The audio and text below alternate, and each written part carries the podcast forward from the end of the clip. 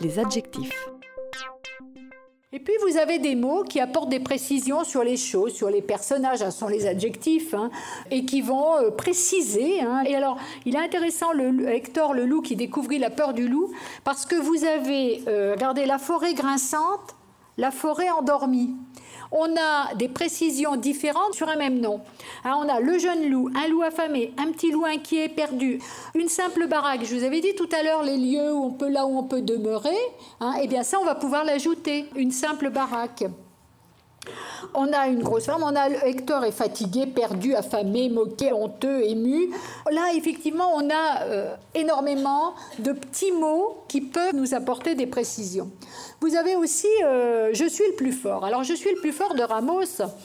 Il est assez intéressant parce que quand vous avez travaillé sur auteur, personnage, euh, la différence auteur, personnage, narrateur, quand on lit, c'est donc Je suis le plus fort, Hein, le, titre, on pourrait penser que c'est le personnage lui-même euh, qui va raconter son histoire. Eh ben, pas du tout, hein, c'est un narrateur extérieur hein, qui, euh, qui raconte et lui, le personnage, va parler comme là, c'est évident, je suis le plus féroce, je suis le plus cruel, euh, c'est moi le grand méchant loup, ils sont tous morts de peur devant moi.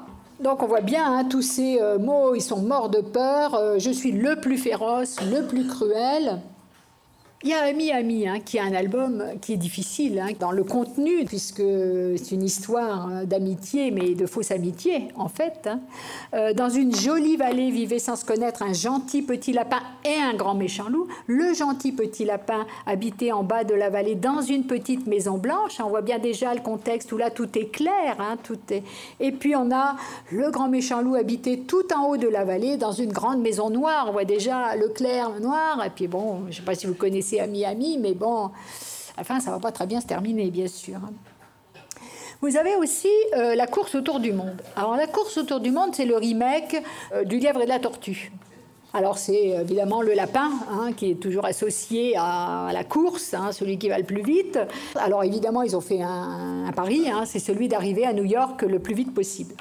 La tortue, lente mais futée, prend tout son temps et son billet. Donc là aussi, on va reformuler lente mais futée. Hein. Qu'est-ce que ça veut dire futée hein? On peut dire rusée, par exemple, hein. très maligne. Et puis il est très très riche d'un point de vue du vocabulaire et justement de ces petits mots qui vont euh, ajouter des précisions. Il atterrit sur une belle île peuplée, hein, c'est pas sur n'importe quelle île, c'est sur une belle île peuplée de kangourous hostiles. Euh, ces animaux se mettent de fort mauvaise humeur quand on leur tombe dessus sans prévenir. Hein. Euh, forcés de retrouver une forme olympique, ils surfent tant bien que mal sur les vagues déferlantes, se retrouvent à bord d'une machine volante. Hein, on voit tous les adjectifs. Et à la fin, le but est presque atteint. Le lièvre voit alors arriver son heure de gloire. Il savoure déjà le goût de la victoire, mais c'est triste pour lui. Il n'a pas encore remarqué que l'attend, souriante et reposée, sur la statue de la liberté, donc euh, la, tortue. Alors fourbu, déçu, il est forcé d'abandonner.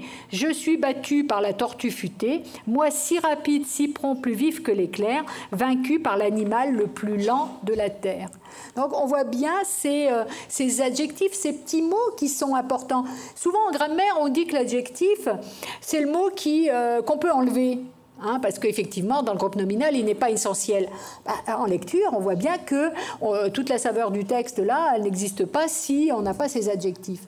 Donc là, au niveau de la lecture, on va leur montrer, et pourquoi pas commencer à les écrire, ces adjectifs, euh, sur, euh, sur, sur, une affiche, et à pouvoir jouer avec quand on en a besoin et qu'on écrira, on verra tout à l'heure.